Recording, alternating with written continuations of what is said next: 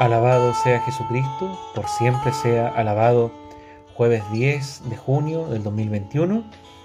Empecemos nuestro día con la oración. En el nombre del Padre, del Hijo y del Espíritu Santo. Amén. Evangelio de nuestro Señor Jesucristo según San Mateo. Jesús dijo a sus discípulos, Les aseguro que si la justicia de ustedes no es superior a la de los escribas y fariseos, no entrarán en el reino de los cielos. Ustedes han oído que se dijo a los antepasados, no matarás, y el que mata debe ser llevado ante el tribunal. Pero yo les digo a todo aquel que se enoja contra su hermano, merece ser condenado por un tribunal, y todo aquel que lo insulta merece ser castigado por el tribunal, y el que lo maldice merece el infierno. Por lo tanto, si al presentar tu ofrenda en el altar ¿Te acuerdas de que tu hermano tiene alguna queja contra ti? Deja tu ofrenda ante el altar.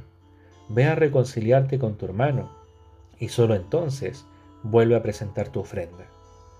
Trata de llegar enseguida a un acuerdo con tu adversario mientras vas caminando con él. No sea que el adversario te entregue al juez y el juez al guardia y te pongan preso. Te aseguro que no saldrás de allí hasta que hayas pagado el último centavo. Palabra del Señor. Gloria a ti, Señor Jesús. ¿Por qué el Señor es tan exigente? ¿Por qué nos dice que incluso las cosas más pequeñas son cosas importantes? El, solamente, eh, no solamente no matar, sino que todo aquel que se enoja contra su hermano merece ser condenado a un enojo. Porque aquí, en estas cosas, hay una prioridad. Y la prioridad es la salvación. Tanto la salvación de uno mismo como persona, como la salvación del prójimo. Aquí no hay que ser egoístas. Hay que jugársela y luchar para que todos nos salvemos, para que todos lleguemos al cielo. Si eso es lo que quiere el Señor y también debería ser nuestra intención. Que todos lleguemos al cielo. Por eso el Señor le pone énfasis, ¿ah? incluso a un enojo, un enojo también tiene que ser perdonado.